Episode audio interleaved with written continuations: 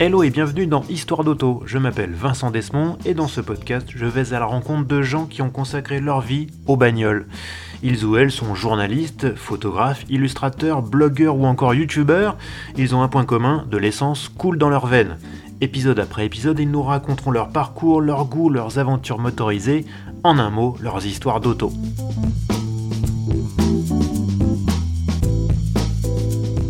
Mon invité est tombé dans la potion magique étant tout petit, en rêvant devant les belles voitures américaines qui sillonnaient les rues de Rabat, sa ville natale. Par un heureux hasard, il rencontrera Gérard Crombach, alias Jabi, le légendaire rédacteur en chef de Sport Auto. Grâce à lui, il mettra le pied à l'étrier du journalisme de sport automobile et restera en selle pendant 50 ans. Il passera par les rédactions de l'Autojournal et d'Auto Plus, mais aussi au micro de RTL, ou encore devant les caméras de Télé Monte Carlo, TF1 ou plus récemment Canal+.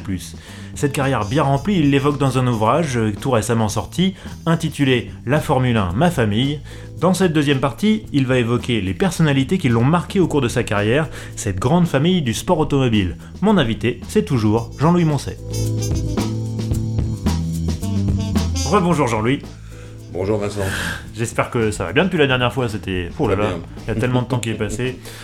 Euh, dans cet épisode, donc je disais, on va, on va, on va parler moins de ton parcours et plus des, personnages que tu as rencontrés, des courses qui t'ont marqué, des, anecdotes que tu as pu connaître. Et moi, j'ai envie qu'on commence par parler de, Patrick Tambay, qui nous a quittés il y a quelques jours. Euh, quel, souvenir tu as de, Patrick? Alors, je dirais que euh, Patrick, c'est quelqu'un qui n'était pas tout à fait dans le ton de la Formule 1. Je ne veux pas dire que le ton de la Formule 1, c'est le chiffonnier, des voyous, etc., etc. Non, pas du tout. Je veux dire, c'était pas un rieur comme Jacques Lafitte, c'était pas un type sérieux comme Patrick Depaillé, euh, c'était pas un, gars accroché à 1000% comme Alain Prost euh, à, la, Formule 1. Euh, je crois que sa principale qualité à Patrick, c'était l'élégance. Voilà. Mmh. L'élégance dans le style, dans la présentation, l'élégance du bonhomme, l'élégance du pilote. Et je rapproche cette, cette élégance de l'élégance du skieur, car on l'ignore beaucoup, mais Patrick était un grand skieur, champion de France mmh. en descente, euh, en junior, donc c'était quelqu'un voilà élégant dans son style tout le temps. Euh, et finalement, je me demande s'il était bien fait pour euh, ces bagarres de chiffonnier de maintenant. Mmh. Je n'en suis pas sûr. Mais voilà, c'est l'image que je garde de lui. Euh, cette image, euh, euh, oui, élégante, je ne trouve pas un autre terme. Et je vais ajouter à ça le courage. Non pas le courage du pilote de Formule 1, sa Formule 1, ils ont tous le, courage et le talent. Non, le courage de remplacer quasiment au pied levé son meilleur ami, Gilles Villeneuve. Mm. Le courage de prendre le volant après l'accident géant de Didier Pironi en Allemagne, là aussi. Et ça, pour moi, il en faut beaucoup. Hmm. Je parle de Gilles Villeneuve parce que quand Gilles Villeneuve est venu s'installer en France, avant de, devenir pilote Ferrari, au moment où il est devenu pilote Ferrari, c'est Patrick qui s'en est occupé. Euh, il lui avait trouvé une maison à Place Cassier, pas loin de, pas loin de Cannes. Euh, et d'ailleurs, moi, à cette époque-là, j'étais à Télé Monte Carlo, on vivait souvent ensemble, on allait au cinéma ensemble, on mangeait ensemble, etc. il avait beaucoup accueilli, euh, bien accueilli Gilles Villeneuve. Et puis, et puis il est l'équipier de Didier Pironi, ce Grand Prix d'Allemagne où Didier sort démantibulé d'un accident hmm. de géant euh, qui, a mis finalement une fin à sa carrière à Didier parce qu'il a repris le volant pour des essais, puis après il s'est tué en offshore. Euh, voilà, donc le courage aussi euh, pour Patrick. Et puis, et puis bon, ben, après, il y a eu sa maladie qui l'a, qui l'a forcé à rester chez lui, qui l'a forcé à s'isoler un peu du monde. Et c'était euh, voilà, c'est une fin difficile pour un gars qui a été un sportif éclatant. Hum, hum. Tu as toujours éprouvé une grande fascination pour deux pilotes. On en parlait dans le premier épisode, de Juan Manuel Fangio et aussi Sterling Moss. Tu les as rencontrés en plus tous les deux. Alors Fangio, c'était quelqu'un d'absolument formidable parce que c'était, je dirais que c'était un professeur.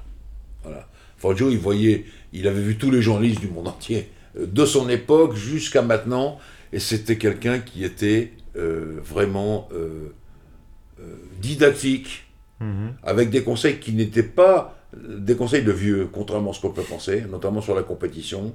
Il comprenait bien les choses. Alors, il expliquait aussi parfaitement euh, son Grand Prix d'Allemagne 1957, sa dernière victoire, son, cinquième titre de champion du monde, qui a été un truc absolument formidable, sur le Nürburgring des 22 km et pas le Nürburgring de maintenant. Hmm. Maintenant, on dit, on dit la pour les 22 km, pour la voilà. C'était quelqu'un qui avait des tas d'histoires à raconter, puis qui avait connu tellement de gens. Hmm. Et moi, j'ai toujours été aussi euh, un fan d'Enzo Ferrari, et je me disais, comment ils n'ont pas pu s'entendre, ces deux garçons-là? Ben non, Ils se sont pas entendus, en tout cas au début, euh, comme deux personnages très antagonistes. Voilà, Fangio, c'était ça. Stirling Moss, lui, c'était aussi un professeur à sa façon. D'ailleurs, donc, je l'interview, Stirling Moss, il, m'a vraiment fait rire. On est au lancement de la première Maserati sortant des usines, les nouvelles usines Maserati que Montezemolo avait euh, créé euh, là-bas à Modène, etc. Mhm. C'était vraiment, euh, vraiment, formidable. Et alors, je le vois là, tout seul en train de regarder une photo d'une Maserati, et là, il se tourne vers moi et me dit les Ferrari étaient de loin les meilleurs en puissance et en boîte de vitesse, mais en tenue de route, les Maserati étaient bien meilleurs. Donc il pouvait faire le comparatif. C'était formidable. Et puis Sterling Moss, il est pour moi, il est lié aussi à Fangio à leur époque chez Mercedes, avec les W196, où ils ont fait des trucs absolument mmh, formidables. Mmh, mmh, je raconte, je, je, je sais pas si je l'ai raconté dans le livre, j'adore ce, passage de l'autobiographie de Fangio, où euh, Neuboer leur dit à tous les deux, on, va faire des essais, on va faire venir un jeune, parce que je veux l'engager, Sterling Moss. Donc, euh, Monsieur Fangio, vous voulez prendre, il parlait comme ça, Neuboer, Seigneur Fangio, vous voulez prendre le volant? Et donc Fangio prend le volant, toujours pareil sur la Nordschleife, 22 km, hein, pas sur le truc de rigolo. et euh, il fait un temps, il fait un bon temps, il fait un bon temps. Et il laisse le volant à Moss. Il remarque quand même que Moss met du temps, met du temps, toute la matinée quasiment, à égaler son record. Et à le battre sur le Nürburgring, donc le grand Nürburgring. Et donc la pause de midi va arriver, et Neubauer dit, euh, euh, Monsieur Fangio, vous voulez reprendre le volant? Et là, Fangio bon, comment et comment donc je vais reprendre le volant Et là, il fait un tour de lancement, un tour canon, et il pile, euh, il met une pile à Amos, et il rentre. Et il rentre au stand, et là, ces mécanos de Mercedes ont cueilli des fleurs sur la berme, c'était encore de l'herbe là-bas, et il lui offre ce bouquet-là, et il dit, ça a été la plus belle récompense de ma carrière. Rien que pour ça, j'adore Fangio. Rien que pour ça. Rien que pour ça. Mais Moss, Moss, il était il avait une qualité que peut-être Fangio n'avait pas, il était très fort en Formule 1, forcément, bien mm. sûr, même s'il a battu une seule fois Fangio. Et encore, il n'est même pas sûr que Fangio ne l'ait pas laissé, il l'a écrit, Moss. Hein. Il n'est même pas sûr que Fangio l'ait laissé gagner. C'était le Grand Prix d'Angleterre. J'y crois pas à ça, mais enfin bon, une fois. Mais surtout, pas, il était très fort, euh, Moss, en endurance. Et les 1000 et tous ces trucs-là, mm. ça, il savait faire. Ce que, et ça, ça ne pesait pas trop Fangio, l'endurance. Déjà, il était tout seul. Euh, il voulait personne à côté de lui, etc. Et ça a été plus difficile, à la fois chez Ferrari, à la fois chez Mercedes et tout. Ça, et Moss, il savait y faire. Et puis après, Moss, il faisait aussi des rallyes. Fangio en avait fait beaucoup dans sa jeunesse. Il voulait plus ça. Il voulait faire que de la Formule 1. Voilà. Donc Moss, il a cette qualité supplémentaire, je dirais, l'endurance. Après ces gens-là, il y a eu euh, une espèce d'étoile aussi, c'était Jim Clark. Euh, tu, en, tu, en, parlais dans ton premier épisode, enfin dans le premier épisode, euh, il visitait la rédaction de, Sport Auto pour faire la lecture. Est-ce que, enfin, j'ai l'impression que c'était le, le, plus grand des plus grands. Est-ce que, est-ce que, est-ce que c'est ça ce, que je vois chez Jim Clark, parce que moi je l'ai pas connu, donc j'ai commencé en 71, il s'est tué en 68. Je voyais mon patron Gérard Combach euh, euh, le visage assombri dès qu'on parlait de Clark. Hmm. Il avait été l'idole de cette catégorie de, gens, je veux dire, de, cette catégorie d'âge. Oui. dire, Rosinski, Kronbach, euh, Jean Lucas, tout ça. C'était, il régnait au-dessus. Voilà, voilà, il y avait des pilotes, des mecs très forts, tout ça, etc. Et il y avait Clark. Hmm. Et Clark, c'était quand même quelqu'un de voilà c'était à la fois un gentleman hmm. il était il s'occupait de ses, moutons ça ça me fait toujours rire mais c'est vrai euh, il avait des voitures formidables. Et finalement, il est arrivé là-dedans, un peu par hasard, il a été remarqué, etc. Et, je, trouve que pour un, un, gentleman de cette époque faire ce qu'il a fait, c'était formidable. Et je trouve ça d'une bêtise d'aller se foutre en l'air à Hockenheim en une course de Formule 2, alors qu'il aurait pu, qu'il aurait pu dominer, dominer, dominer euh, vraiment toute la carte, tellement il était fort. Ce, qui, ce que je dis de Jim Clark, c'est que euh, la viser dans une trajectoire, on le voit sur les photos. comment avec sa roue il vise la trajectoire. Hmm. Comme ça, c'était vraiment, vraiment formidable. Pour moi, c'était un type. Un, quand je dis que. souvent, on me dit Ah, si t'es le pilote que. J'ai dit non, déjà, il me faut peut-être les cinq doigts de la main et peut-être six doigts, parce, et je le mets dedans, parce que parce qu'il a, été, il a été formidable. J'ai une anecdote extraordinaire que m'a conté un soir Jackie Stewart. Euh, donc Jackie Stewart, écossais, vient à Londres habiter avec Clark. Et ils vont, euh, ils vont piloter au Grand Prix de Grande-Bretagne et c'est son premier Grand Prix à Stewart. Il raconte, il dit Jimmy, c'était vraiment un mec formidable, c'était mon grand frère. Euh, et alors il pose une question, mais là, alors dans tel virage, quand on a le plein essence, euh, tu, tu, arrives à quelle vitesse, qu'est-ce que tu fais, etc., etc. Clark lui répond, on fait ci, fait ça, euh, voilà, la voiture aura tel poids, il y aura une descente, bref, etc. Et, alors, et là, poursuit Stewart, quand euh, tu arrives là, où est-ce que tu freines Et Clark lui répond une nouvelle fois, et arrive une troisième question de Jackie Stewart, et Clark lui répond, et si on allait au cinéma? Toujours ça. Et ça, et Jackie, il racontait ça euh, il, racontait ça à la fois euh, en riant et à la fois un peu ému aux larmes. Voilà, c'était son grand mm. souvenir. Et Clark, pour moi, c'est ça. Voilà, Jim Clark, le grand Jimmy. Alors j'ai reçu dans ce podcast il y a quelques temps déjà Loïc de Paillet qu'on mm. embrasse. tu, tu, as bien connu son père. Vous avez, vous bah, avez commencé à peu ah près bah, à la même époque hein, dans le métier? Oui, absolument. Oui. Alors à haut niveau pour Patrick. Moi, je le voyais courir en F3 ou des choses comme ça, Patrick, mais il a vraiment émergé. C'est moi qui ai couvert la course pour Sport Auto où il est devenu champion du monde, champion d'Europe, pardon, de Formule 2, qui était quand même la véritable étape. Mm, euh, son mm. équipier était Anstuck, qui, l'avait battu, c'était les marches de l'époque, c'était assez costaud, euh, et c'est là que j'ai connu. Alors Patrick, c'était un gars didactique, didactique, absolument. Mais je me souviens, euh, là je parle de 1974, euh, la fin de la saison, ça doit être octobre ou novembre, on est à Vallelunga, euh, et je parle euh, aussi de sa mort, le jour du mariage de Prost. Alain Prost se marie, mm. Patrick se tue à, à Hockenheim, et Loïc de Paillet, puisqu'il est question de lui aussi, Loïc m'a beaucoup éclairé sur les circonstances de l'accident. Je, je, les raconte parce que ça, ça, évoque bien comment était la Formule 1 à cette époque-là et mm. comment elle a changé.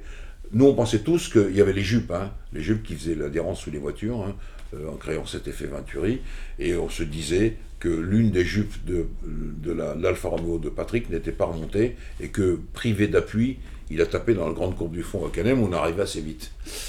Longtemps, cette théorie a été la bonne, et puis voilà, Loïc me raconte que pour ses 18 ans, sa maman lui demande ce qu'il veut comme cadeau, et il lui répond, je voudrais euh, que tu réunisses euh, les, amis de mon père, les pilotes, etc. etc. Et c'est Bruno Giacomini qui lui dit, qui était l'équipier de Patrick, c'est Alfa mm. Romeo, qui lui dit, mais le jeune, hein, il était jeune, Patrick déjà c'était une, pointure, une star, qui lui dit, euh, non, on a cassé euh, un, bras de suspension. probablement, c'est ce qui est arrivé à Patrick, parce qu'on en a cassé beaucoup de bras de suspension. Pourquoi on en a cassé beaucoup? Parce que là, les appuis aérodynamiques très forts commençaient à arriver sur les Formule 1 on ne savait pas comment vraiment les mesurer. À l'époque, on pensait qu'on avait peut-être 300 ou 400 kilos d'appui. Et puis des années plus tard, les mêmes mécaniciens ont dit mais on s'est trompé, on avait au moins déjà une tonne et demie d'appui. Ça change tout. ça change tout. Et les, les, suspensions cassées. Et pour Loïc, euh, l'accident de son père, c'est dans cette direction-là qu'il faut chercher. Et je crois que c'est la bonne direction. Tu parles un instant d'Alain Prost, tu, tu, as une relation particulière avec lui. D'ailleurs, il a écrit la préface de ton livre. Oui, Alain, oui. Alain, je l'ai vu débuter. Ce que, ce que j'aime, alors, alors là aussi, en dehors de tous les talents qu'il a eu, euh, la compétition permanente, euh, jamais content de lui, Alain, jamais content de lui, toujours en se roger les ongles, jamais heureux. toujours, mais là, même s'il avait fait une course formidable à 99%, il parlait du petit pourcent qui lui manquait. Mais non, mais, euh, on lui a souvent dit, mais profite de la vie. Voilà. non, mais là, c'est ça. Alors maintenant, il en profite, il fait beaucoup de vélo, etc. Il fait du sport. Bref, passons. Mais à l'époque, c'était comme ça. C'était, euh, c'est Joe Ramirez qui a dit ça. Il a dit deux choses formidables. Il a dit, Alain, c'était un tourmenté. tourmenté. En revanche, il a dit, il faisait le comparatif Sénapros, puisqu'il avait bien connu l'un et l'autre, ils s'approchaient, il vivait avec eux. Euh, il dit, voilà, Sénat savait un petit peu improviser, mais si Alain avait une voiture 100% qui lui convenait, il était imbattable. en pole position, tout ce qu'on veut, etc., Donc voilà, j'aime bien cette description-là. Non. Puis Alain, je l'ai vu grandir. Et je veux dire, ça, pour ça, euh, je, pourrais dire que c'est pas un fils, mais si tu veux, je l'ai vu, euh, on va dire les choses comme elles sont. Euh, petit gars de la campagne, Lorette, Saint-Chamond, hmm. petit gars de la campagne. Voilà. Et puis après, capable de dîner à la table du prince de Monaco, de l'ambassadeur de Grande-Bretagne, la cour de Londres, etc. etc. Voilà, c'est parlant l'anglais, l'italien, l'espagnol, hmm, hmm. une évolution formidable telle qu'on on peut la rêver. Voilà. Et il a eu, pour moi, cette intelligence absolument formidable. C'était, c'était ce, voilà, d'évoluer, de devenir euh, le, garçon qu'il est devenu.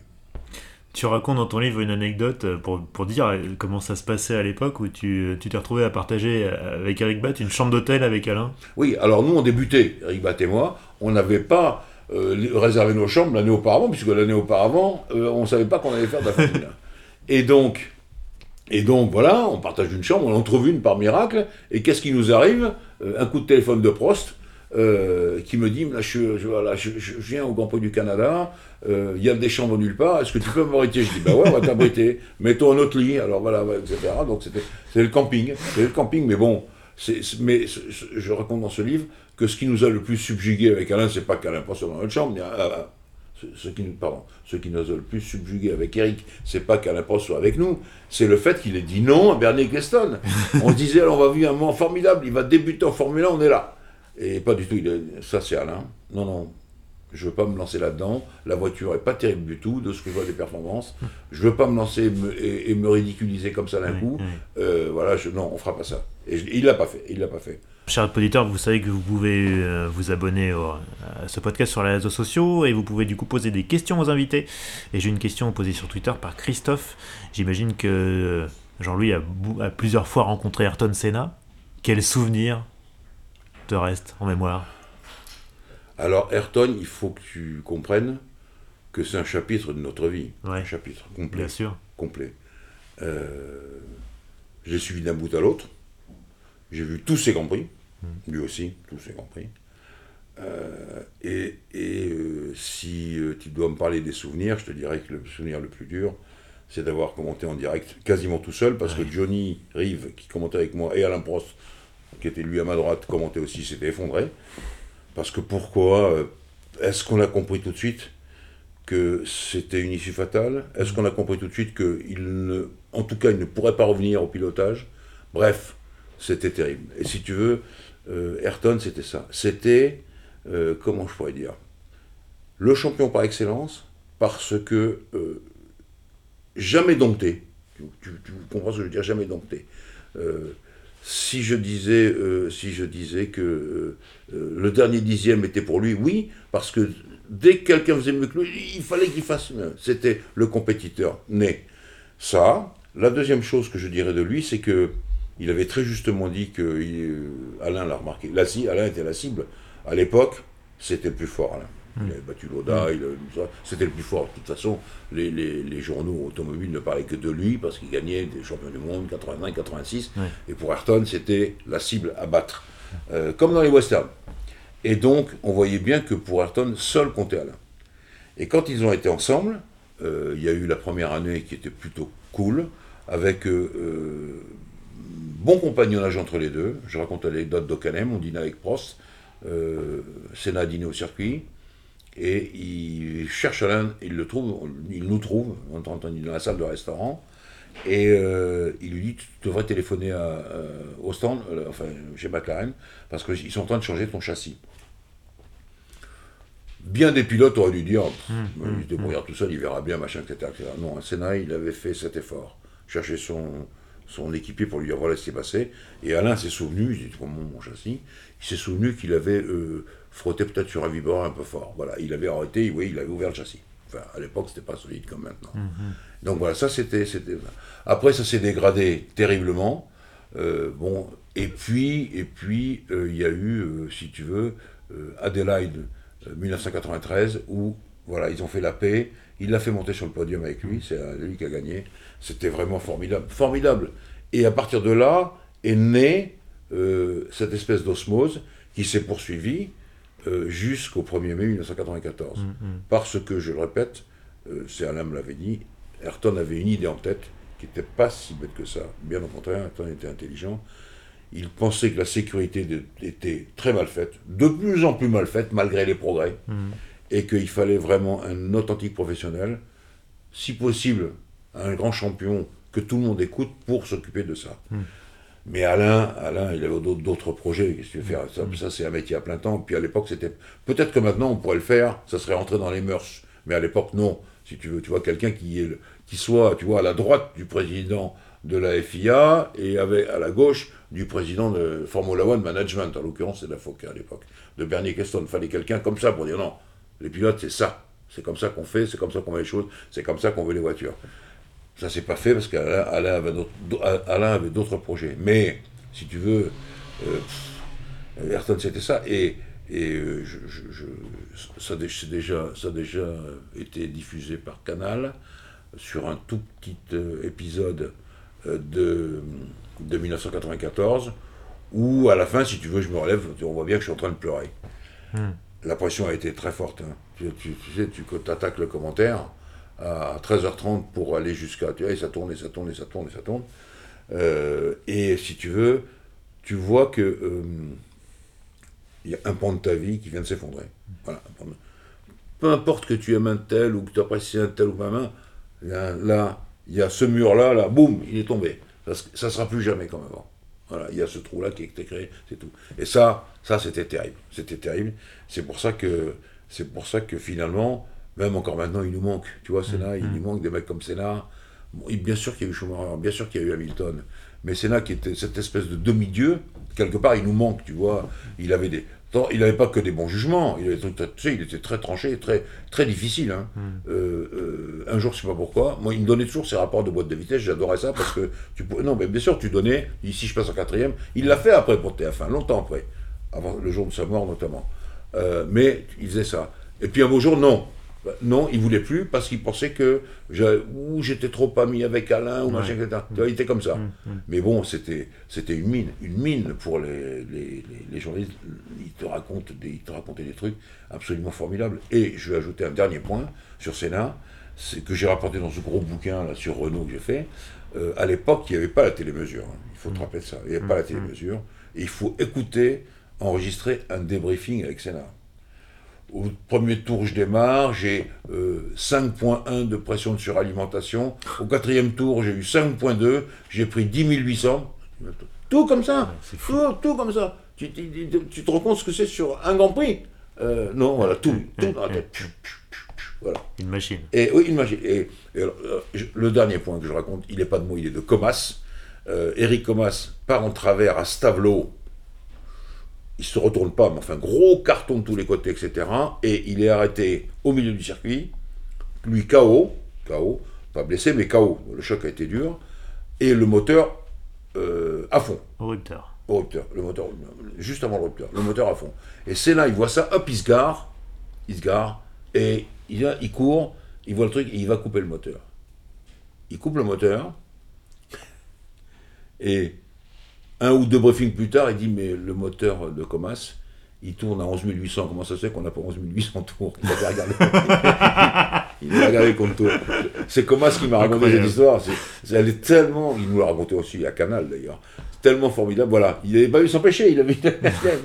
il l'a coupé. Parce que le pilote se réveille, tu sais pas bien ce qu'il va faire, le moteur à fond, tu vois, ça, ça, ça, prend les problèmes. Donc il a eu ce truc-là. Mais il avait regardé avant le compteur. hein. Sénat.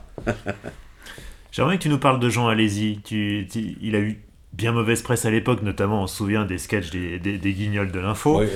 Mais tu vois, tu décris un pilote très talentueux, bourré d'humour et, avec le cœur sur la main. Oui, absolument. Il était comme ça. Il était comme ça. Il a, il a, il a, il a, fait des bonnes actions, Alési, avec euh, les hôpitaux, les cliniques. Mmh. Ils veulent même pas qu'on en parle. Ils veulent même pas qu'on donc j'en parlerai pas. Mais il a fait des trucs comme ça.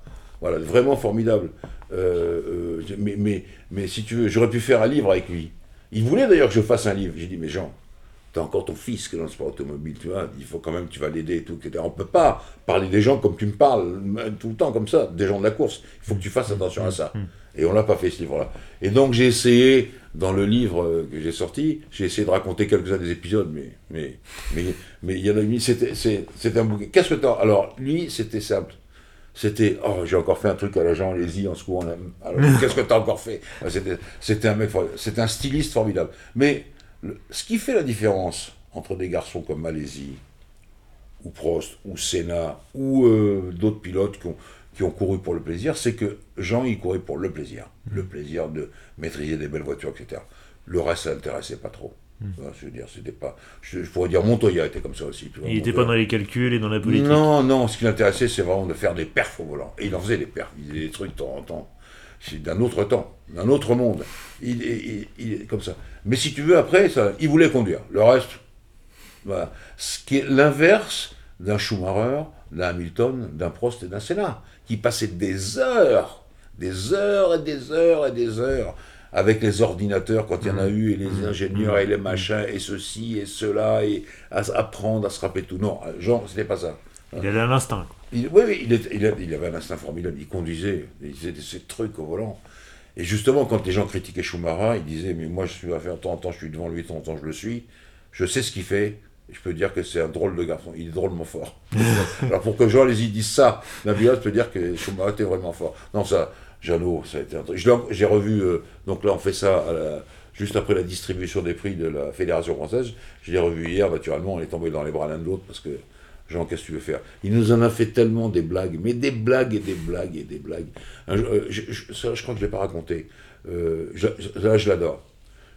Alors, alors qu'est-ce que tu as fait, Jean, cette semaine? Or, j'ai encore fait un truc à l'agent, allez-y. Mais qu'est-ce que tu as fait?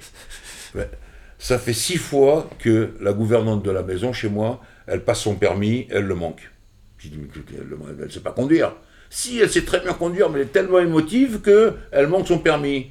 J'ai dit, mais qu'est-ce que tu as fait? Eh bien, à l'examen, je suis monté dans la voiture derrière l'examinateur et elle qui conduisait. monté derrière. Comme Avignon, Jean, allez-y, il fait un peu ce qu'il veut. Hein, Lui, il est monté dans la voiture de l'examinateur. Voilà, carrément. Et je dis, alors? Eh ben alors, elle a eu son permis. ça, c'est Jean Alési. C'est un mec avec le cœur sur la même, mais, mais si tu veux, les... je parle l'histoire des clochettes, elle est là, la petite cloche en haut. J'allais t'en parler. J'allais t'en parler. Je vais te la montrer, je vais te la montrer. la montrer. Elle est là, avec le fondeur, le fondeur dont il avait cassé la voiture avec Philippe Gage quand il avait 10 ans. Merde, elle est où? Ah, je crois que c'était. Elle est partie la cloche. Non, non, elle est là. Ah, non, je peux pas l'attraper, elle est là en haut. ah oui, je la vois. Tu vois, c'est une, une, vraie. Un vrai, ah, attention, ah, bouge pas, non, non, bouge pas. Ah, un vrai truc en bronze, tu vois, d'un vrai fondeur de, de, de, de cloche. Son ouais. Voilà, et il les a tout achetés. Parce qu'il voyait bien que cette, cette, pauvre fille, elle était un peu peut-être dans le besoin, un truc comme ça. Je les achète toutes. c'était comme ça. C'était. Voilà. Jean un cœur sur la main. Ouais, c'est une très belle anecdote que tu racontes très bien dans ton livre.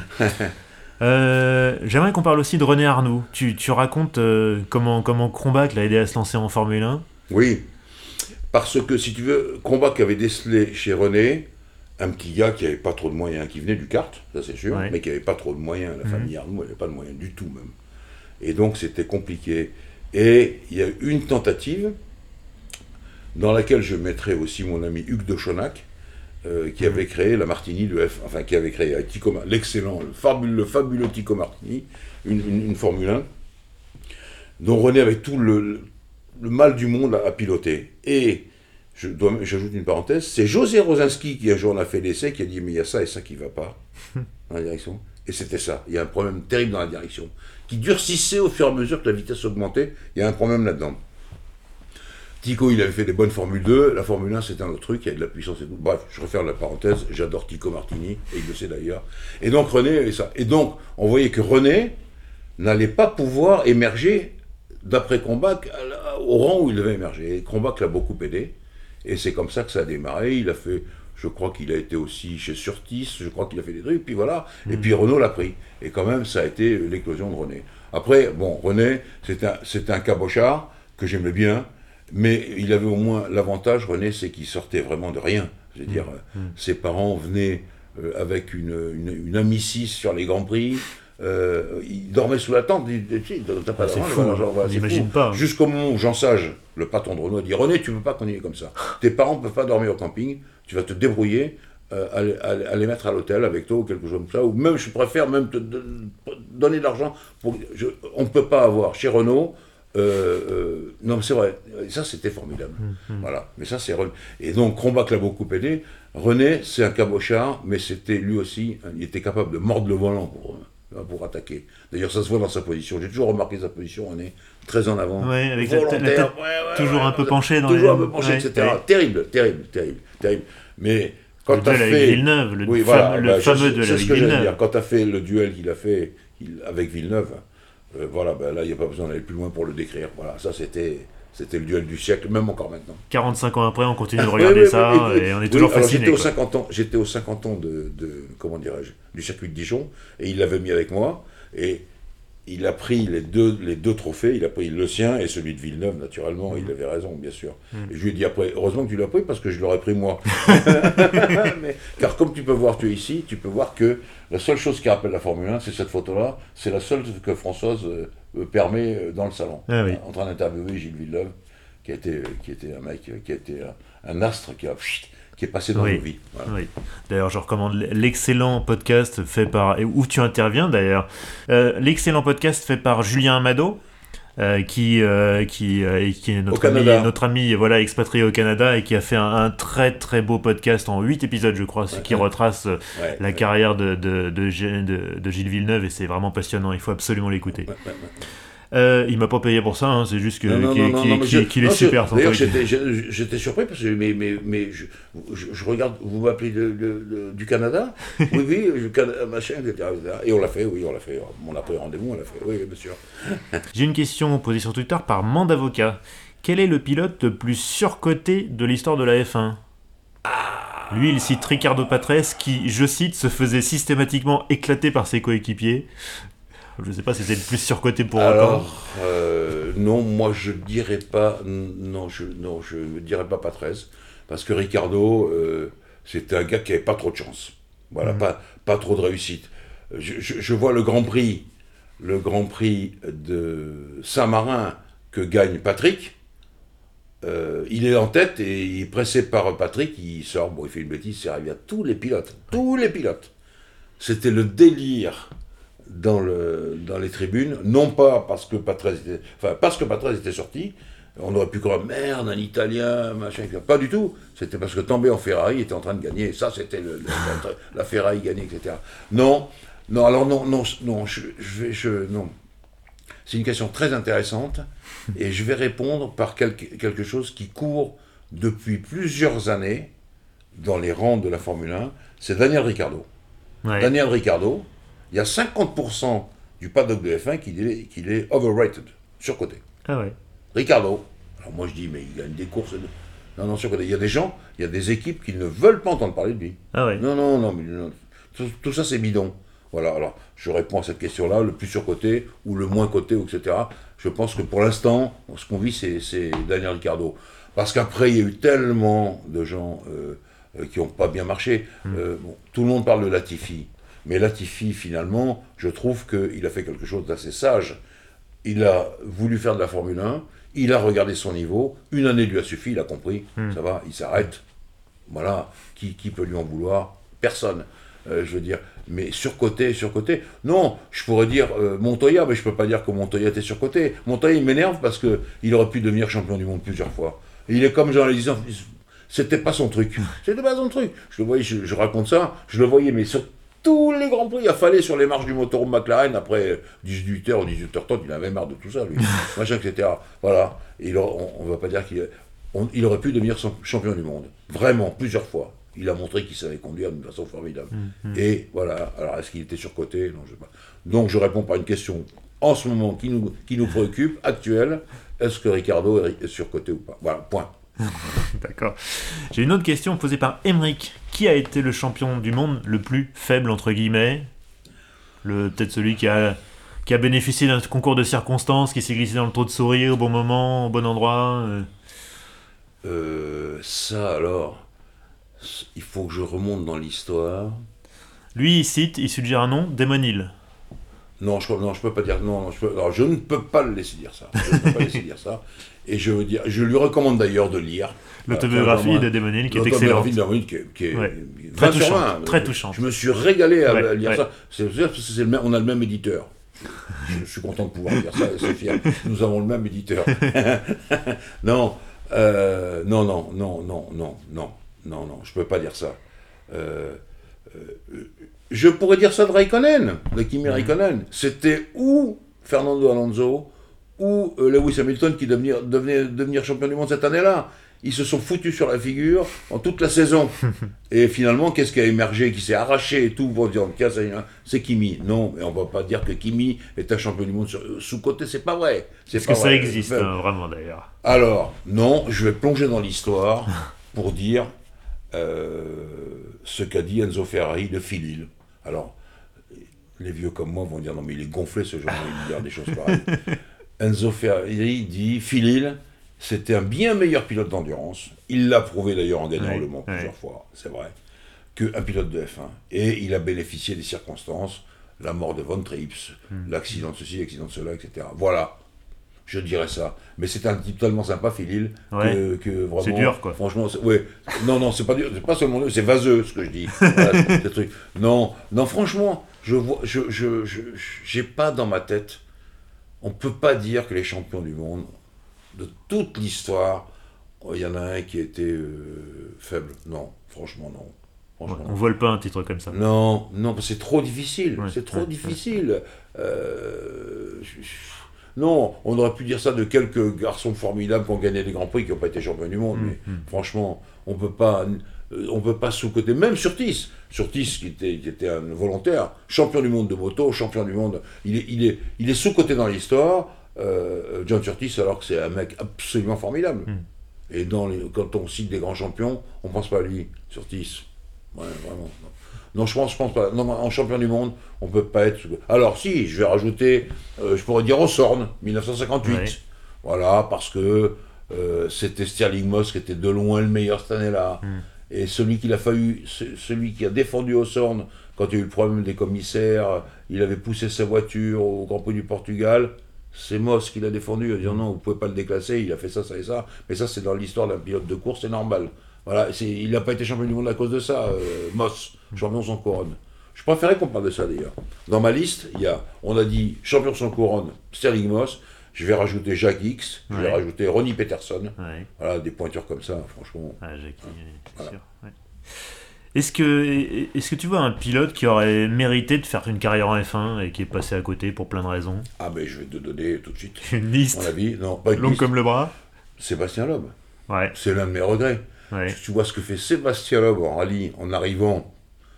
On l'a encore interviewé hier soir à la fédération, euh, à la remise des prix de la fédération, qui arrivait comme ça. Quelqu'un aurait repéré Sébastien Loeb quand il avait, euh, euh, je veux dire, 12-13 ans pour le mettre dans un kart, 16-17 ans pour l'aider à faire de l'automobile. Je fais une parenthèse, Jacques Lafitte, c'est un gars qui voit Jacques Lafitte descendre en ski et qui dit mais vous devriez faire de, l'automobile. Je referme la parenthèse. Mais j'ai pas d'argent, mais je, vous, avance les cours, euh, les, cours de l'école Winfield. Hein. Mon regret, c'est Lob. Hmm. Lob qui, euh, qui fait des trucs absolument faramineux. Même quand il a, il a roulé en F1, il était pas mal. au et, je parle pas du monde naturellement, mmh. et j'ai trouvé que voilà, c'était voilà, si je, me dis tiens merde, si on avait vu ce gars-là juste avant le mettre en karting, comme font tous les jeunes maintenant, etc. et démarre. Non, voilà, l'homme, mmh. l'homme, l'homme c'est c'est nous, à nous tous qui avons manqué le coche, mais c'est pas de notre faute. Ben non. Euh, une question de monde avocat. Quel est le pilote de F1 le plus sympa et pourquoi Berger? Ah D'ailleurs, tu racontes beaucoup d'anecdotes à propos ah, de bah, Berger dans ton livre, et j'ai l'impression que c'est un sacré farceur, avec un humour des fois un peu lourdingue. Oui, hein, Berger, franchement, quel bonhomme. mais, alors lui, c'est comme. Alors, quand il était avec Jean Alési, je peux te dire qu'il fallait du courage pour être leur patron. Hein. À la fois Todd chez Ferrari, puis Briator chez machin, ils n'en faisaient qu'à leur tête. Les pieds nickelés. Toujours, toujours en train de faire tout n'importe quoi.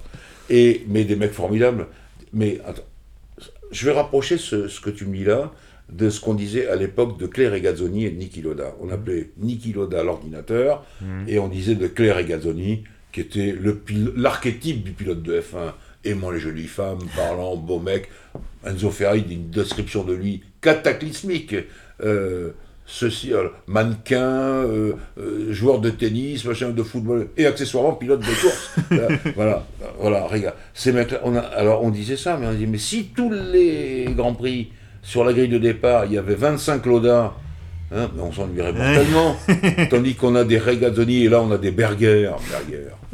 Berger. je l'ai toujours même, même quand je le vois maintenant, hein, même quand je le vois maintenant, c'est toujours été un mec formidable, Berger. Un rigolo, un type qui conduisait, attention, il faut pas non plus pas non plus.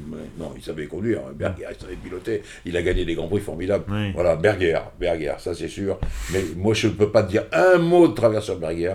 Tellement on s'est régalé avec lui. Tellement, tellement, tellement. Non, mais voilà, je raconte. Euh, j'adore raconter l'histoire de Joseph. Un jour, il me voir, Berger me dit il faut que tu viennes me voir absolument. Tout à l'heure au motorhome. Qu'est-ce qui se passe? À court. Euh, tu vois là, le mec là, là etc. C'est notre nouveau cuisinier. Moi, j'ai dit oui, d'accord.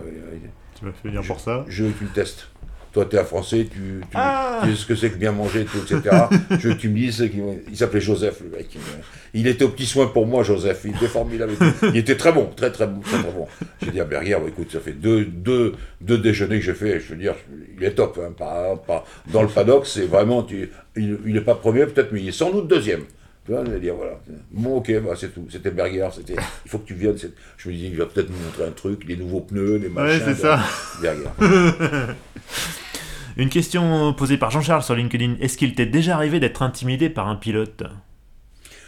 Euh, Alors, je dirais pas intimidé, mais là, je rejoins ce que me dit mon ami Dupin. Il y a des pilotes que tu interviews et de temps en temps, ils te plantent. Tu vois, je veux dire, ils te plantent parce que à la télé, il faut quand même qu'ils parlent et il peut te répondre par oui ou par non. Ah il, y a, des gens comme ça. alors, alors, la crainte, la crainte de mon ami Laurent Dupin, c'est Lewis Hamilton et Max Verstappen. Parce qu'ils peuvent dire tellement de choses et puis finalement ils disent rien tout d'un coup là, parce que pour une raison ou pour une autre, on ne sait pas que c'est compliqué. Alors celui que je dirais qui m'a peut-être le plus intimidé, euh, c'est Niki Loda. Niki Loda, tu pouvais pas dire un mot de travers. Il te répondait non. Non, ça, c'est pas ça. Tu dis de la géométrie du train. Non, c'est pas ça. C'est cette biellette de suspension qui est comme ça. Il te reprenait. Alors, Niki Loda, très impressionnant, parce que finalement, euh, il ne disait rien sur sa vie privée, donc mhm. pas facile. Et en technique, il fallait être pointu de chez pointu, parce que quand même, il n'y rigolait pas. Et avant, avant, avant, avant, avant, avant la télé, euh, c'était Alan Jones et Carlos Rothman, mhm. qui ont été des mecs formidables, chacun dans leur, sens, dans leur genre. Euh, moi, j'étais très copain avec Rothman, qui adorait les Français, donc ça, ça a été sympa. Mm. Mais Alan Jones aussi était très, très impressionnant.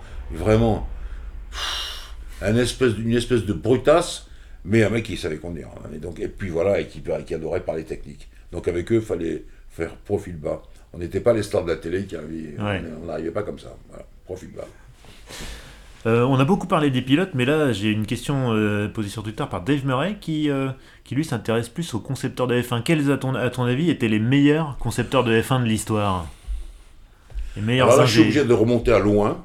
Je vais te parler de Vittorio Jano, qui a fait la Lancia des 50, qui était une nouveauté sur tous les plans. Ah oui. Je vais parler de Rudy Ulanote, qui a fait les W196. Ouais, d'accord. Là, tu es obligé de dire ça. Colin Chapman, ouais, forcément. L'aéro. Oui. Euh, Gordon Murray, Les Trouvailles. Évidemment. Tu es obligé de le dire. Et puis après, alors je peux égrener un certain nombre de, gens maintenant. John Barnard, encore que John Barnard, il avait. John Barnard, là où il était très fort, c'était ses. Il, avait les appareils, il savait trouver les appareils pour étudier euh, les ordinateurs qu'il fallait, les logiciels qu'il fallait, etc. Euh, et voilà, je vais citer ces gens-là, mais après, qu'est-ce que je pourrais dire? Ils ont tous été les motoristes comme les, les aéronymiciens. Mmh. Tu vois, par exemple, Allison chez Mercedes, il a comme fait des trucs, puis tu vois, boum, cette année, il se plante. Enfin, cette année, non, l'an mm, dernier, mm, mm. cette année, oui, ça passe, oui. Euh, en, 2022, boum, il se plante sur la voiture. Tu vois? Voilà, ça, ça arrive. Qu'est-ce que tu veux faire? Chez Ferrari, il y a eu des mecs très costauds.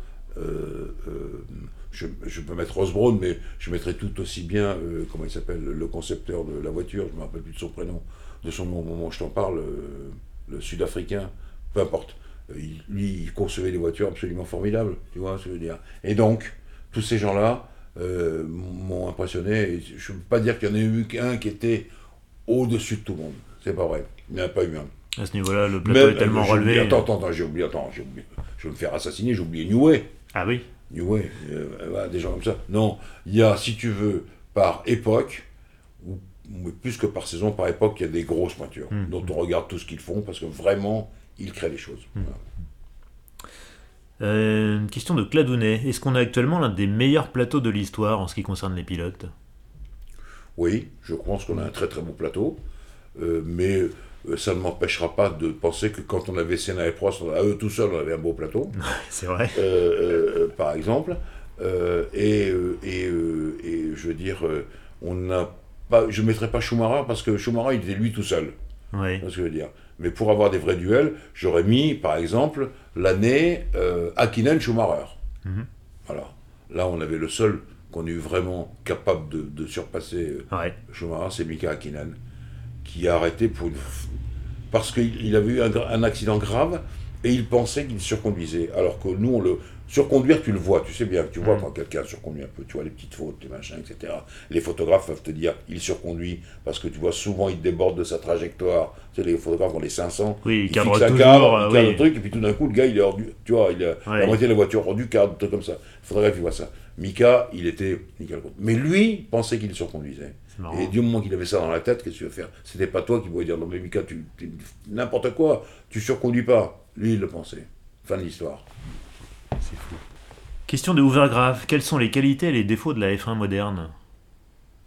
Ah euh, Vaste alors oui, oui, oui, non, non, non, qualité défaut, qualité et défaut, c'est la même chose. La qualité c'est défaut. La qualité c'est qu'elle est extrêmement technique, Ouais. formidable à tout point de vue, euh, argentée, plein d'argent, tu vois, des, des non, machin, etc. Et le défaut c'est qu'elle est moins humaine qu'avant. Mhm. Tu vois, on voit plus les choses comme on voyait avant. Je vois plus, euh, on- maintenant on verrait plus Arnoux se mettre à pleurer en sachant que Villeneuve s'était fait très mal euh, à Zolder. Tu vois, tu vois des choses comme ça. On voit plus ça. Parce qu'on n'a pas l'accès à eux, on voit pas ça. hein. Le, le- le- le dernier moment vraiment humain que j'ai vécu, c'est l'accident de Jules Bianchi au Japon, où, je me rappelle plus qui, euh, vient dire à Hamilton, attention, euh, Jules, il est très très très touché, probablement mort. Et là, Hamilton, qui est très croyant, se signe trois fois de suite. Tu vois? Trois signes de croix, là, c'est l'un à la suite des autres, comme ça, etc. Avant de monter sur le podium. Voilà. Ça, c'est des, des moments d'humanité formidables parce qu'il se dit, et pour lui, et pour les autres, et pour les pilotes, et pour Jules, etc. Ça, c'est des moments comme ça. Voilà. Mais maintenant, ils sont tellement protégés, surprotégés, les pilotes, entourés par le mur de, de- de toute l'équipe, que tu peux plus vraiment bien juger. Et puis, n'oublie pas une chose, c'est qu'avant, on n'avait pas toujours la télévision qui nous montrait tout. Avant, c'est vrai. euh, tu voyais un petit peu du Grand Prix, puis avant, il n'y avait pas de télévision du tout, tu voyais qu'un petit bout du Grand Prix, un virage, où tu t'étais placé pour regarder parce que bah, c'était le meilleur virage pour apprécier. Tu ne savais pas ce qui se passait de l'autre bout. Non, maintenant, on voit tout. Euh, J'ai Cyril sur LinkedIn qui soulève une question intéressante. Pourquoi est-ce qu'il y a aussi peu de femmes dans le sport automobile? Là, on a parlé que de mecs finalement. Vaste question, Alors- vaste débat là aussi. Alors je vais, une fois de plus, non pas éluder la question, mais y répondre par l'intermédiaire de ma grande amie Michel Mouton. Ouais, Les hommes sont capables de faire des efforts extrêmement violents, requis par la Formule 1, sur un espace de 2 ou 3 heures, Mhm. peut-être 4. Les femmes sont plus endurantes sur 4000, 5000 km. Voilà. Je la laisse parler elle parce qu'elle savait de quoi elle parlait. Euh, elle me disait ça. Et alors, et, je- et là, est, sortie une, une question que j'ai pas abordée. Je lui ai dit Pourquoi t'as pas fait de monoplace T'aurais pu, euh, etc. Je déteste voir les roues. Ils, ils m'en ont fait faire une fois chez Elf. La je crois que c'est la super Renault Didier Pironi. Ou une F3. J'ai détesté voir mes roues avant comme ça, là, à droite, à gauche, etc.. Et je ne suis plus jamais remonté là-dedans. Michel. Euh, quel est ton circuit de Formule 1 préféré Question de Dave Murray? Oh là là là là. Alors non, il n'y en, a- en pas qu'un. Il y en a pas qu'un. Alors, un, un, je mets Suzuka. Voilà. Ouais. Pourquoi? Non, mais alors, très difficile sur tous les Ouais. virages. Les enchaînements très compliqués. Ouais, c'est vrai. Circuit en 8. Circuit qui n'a pas été fait pour la Formule 1. Mhm. C'est Monsieur Honda qui voulait un circuit capable d'évaluer toutes ses voitures. Mhm. Et ses voitures de série, pas des voitures de course. Et il se renseigne et on lui dit, mais il y a un ingénieur, euh, architecte, qui s'occupe de faire des circuits. Il s'appelle John Hugenholz. John Hugenholz, il avait fait euh, Zandvoort, euh, à côté d'Amsterdam, enfin au Pays-Bas, et il avait fait Jarama Jarama, si tu préfères, à côté de Madrid.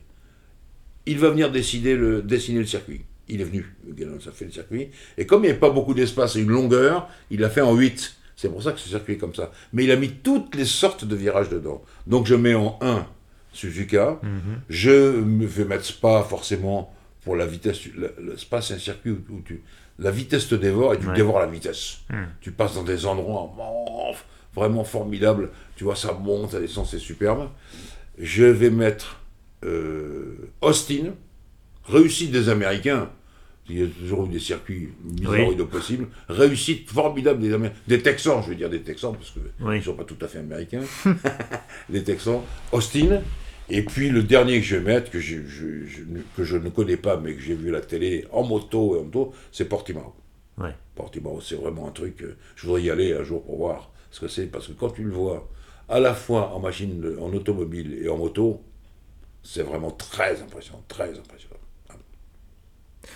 Et si tu voulais euh, conclure cette, euh, cet entretien par un personnage, un pilote, ou un personnage quelconque que tu aurais envie de citer, dont on n'aurait pas encore parlé? Je crois qu'on a parlé de tous. oh non, parce qu'il y en a beaucoup, beaucoup plus dans ton livre. Tous ceux qu'on aimait bien. Euh, je, je, pourrais parler de Bernie Eccleston, je pourrais parler de Michel Mouton, je pourrais parler, qui m'a donné une leçon un jour devant tout le monde. raconte. Bah non, voilà, elle me dit, euh, de temps en temps, les journalistes, faites pas trop attention à ce que vous écrivez, ou vous écrivez peut-être trop avec, euh, trop avec le cœur, ou ce que vous avez vu partiellement et pas complètement, etc., etc. Et elle me dit, et toi Jean-Louis, tu fais pas assez attention au pouvoir que tu as avec la télévision. D'accord. Elle a balancé la leçon directe, j'avais compris. Surveille ton langage. Ah oui, oui, oui, parce que, non mais je sais pourquoi, c'est parce que cette année-là, si tu veux, Audi, avec les Quattro qui étaient des voitures de série, entre guillemets, qu'ils amélioraient pour la course, avait, avait une réponse du côté de l'ancien qui avait fait les vraies voitures de course. Mhm. Les, les 037 ultra légères, ouais, fait des trucs châssis tubulaires et tout, etc. Et si Audi avait été champion du monde des marques, le pilote était, était chez l'ancien, euh, je pense c'est c'est pas grave. Euh, et c'était l'ancien qui avait gagné le championnat du monde des mm. pilotes, et j'avais un peu, un peu, un peu, un tout petit peu ironisé sur un, peu l'Audi, un peu pâteau et tout, etc. Ah. Elle était furax après moi, enfin bon, voilà. Mais Michel, c'est une tellement grande amie que je, voilà, ça rien dit. Voilà. Bon Jean-Louis, je te remercie infiniment. Je rappelle donc ce livre que tu as publié, La Formule 1, Ma famille, 40 ans sur les circuits, les mémoires d'un grand nom de la F1. Un grand nom, bah oui, il n'y a rien d'autre à ajouter. Je te remercie infiniment. Merci à toi, merci à toi. Merci, Ça m'a fait plaisir d'évoquer tous ces souvenirs. Mais ça se voit, ça se voit, et je pense que les auditeurs l'ont compris. Au plaisir, Jean-Louis. Merci. à bientôt, une autre fois. ça marche. Voilà, merci d'avoir écouté cette deuxième partie de nos entretiens avec Jean-Louis Moncet. J'aime bien, il me fait signe de parler moins vite, il a raison. C'est vrai que je sais pas poser ma voix, alors que pourtant j'ai un maître en face de moi. Bref, n'hésitez pas si ça vous a plu, et j'espère que c'est le cas, abonnez-vous sur les plateformes de, podcasting et sur YouTube. Laissez un commentaire, une bonne note, un petit 5 étoiles par exemple, ça, fait toujours plaisir d'une part, et ensuite, euh, bah, il paraît que ça fait remonter après le podcast dans les, charts, ça m'aide. Voilà, vous pouvez retrouver Histoire d'Auto sur les réseaux sociaux, Twitter, Facebook, Instagram, LinkedIn. Si vous voulez me contacter, histoire d'auto au pluriel à gmail.com. Et puis bah on se retrouve dans quelques semaines pour un nouvel épisode. A très bientôt. Ciao